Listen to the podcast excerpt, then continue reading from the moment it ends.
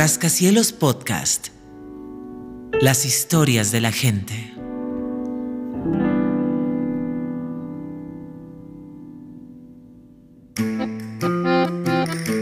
Esta es una de las 10 historias de los lectores de Rascacielos seleccionadas en nuestra convocatoria a Imaginar. Imaginar abrazarnos otra vez. Imaginar ese viaje postergado por la pandemia. Imaginemos es un proyecto de rascacielos apoyado por la Unión Europea en Bolivia. Rascacielos es una revista boliviana de periodismo narrativo. Estas son nuestras historias de amor. Llamada desde Londres para Julia. Una historia de Jorge Quispe Condori.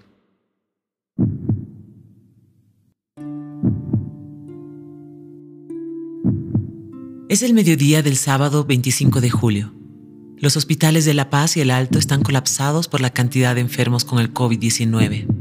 Julia Condori Zacarías está en su casa en El Alto y desde allí libra una batalla contra la diabetes. Su rostro luce demacrado por la enfermedad. De pronto, una llamada desde Londres la llena de optimismo y le ilumina el corazón, ese tanque de oxígeno que necesita en esas horas difíciles. Oh, hola Julia, soy uh, María Carmen, eh, bueno, no nos conocemos, pero mira, corazón mío, eh, sé que estás pasando un momento difícil, pero hay una cosa que siempre tienes que estar positiva, tienes que no pierdas las esperanzas ni tampoco la fe. Mari Carmen Blanco, de 66 años, vive en Europa hace más de cuatro décadas. Es la hermanastra de Julia, a la que nunca conoció. Julia una mujer de pollera jubilada del magisterio nunca había hablado con Mari Carmen, una de sus hermanas por parte de su difunto padre, hasta ese sábado 25 de julio. Cuatro años atrás había escuchado que a 9.900 kilómetros de distancia de la ciudad de La Paz, en la capital inglesa, vivía una familiar suya. No tenía más datos y menos su teléfono celular para contactarla. Ni siquiera en 1984, cuando murió el padre biológico de ambas, Celestino Blanco, uno de los primeros camioneros que viajó por los serpenteantes caminos a los yungas en la segunda mitad del siglo XX, Julia supo de la existencia de Mari Carmen. Fue recién el año 2016 cuando le llegó la noticia de que tenía una hermana en Europa. No obstante, jamás pudieron hablar. Pese a ello, Julia siempre se refería con orgullo a la negrita, como llamaban a Mari Carmen sus familiares en Bolivia antes de que partiera al viejo continente para estudiar, primero en España y luego a fincarse en Inglaterra. Por eso la comunicación por WhatsApp de ese sábado 25 de julio al mediodía, hora de Bolivia, y 18 horas en la capital londinense, adquirió mayor relevancia, pues eran las horas en las que Julia peleaba por vivir. Estela, una de sus hermanas que mantenía contacto con Mari Carmen, fue quien hizo posible aquel contacto. Esos días de julio, cuando los casos de COVID en Bolivia treparon a más de 80.000, en los hospitales se resistían a atender a enfermos de diabetes ante la sospecha de que también tuvieran el coronavirus.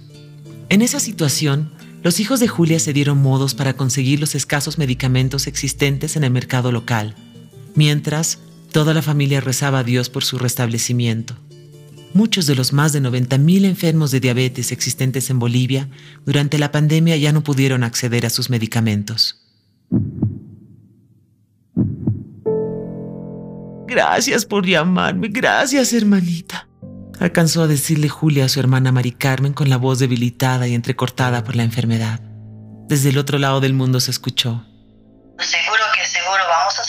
De esta con la ayuda de Dios y la Virgencita Copacabana. O sea, de que, cariño mío, tú adelante, no tires la toalla, que es lo último que se hace. Pues te mando toda mi, mi energía positiva y vamos a salir. Tú tranquila, no te me pongas a llorar ni nada. Julia oía con atención, tendida sobre un colchón en la terraza de su casa en la ciudad del Alto. Con el sol como testigo, ambas quedaron en volver a hablar de su padre, de los otros tres hermanos, de los nietos y de cómo fueron sus vidas estando separadas.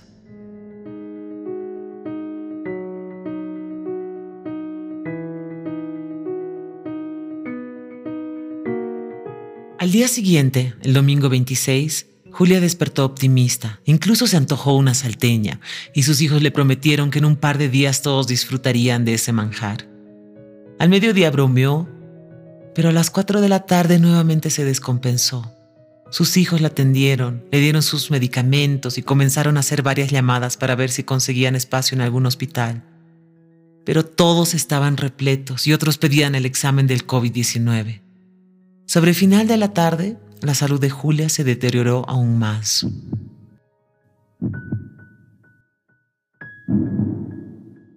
La familia entera empezó a rezar, mientras Julia recomendaba cosas a cada uno de sus hijos, como sospechando el final de su batalla contra la diabetes.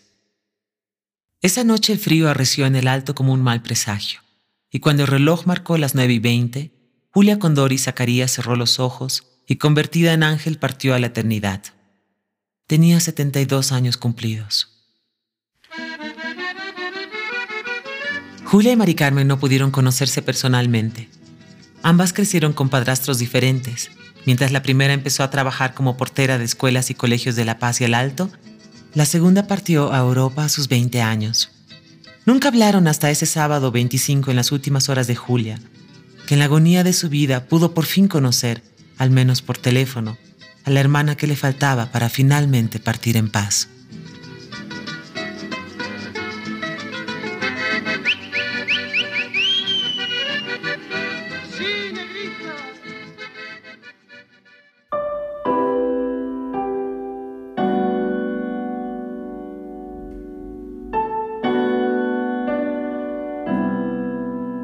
Este podcast fue producido por Valeria Möller Ceballos e Iván Méndez Cosío.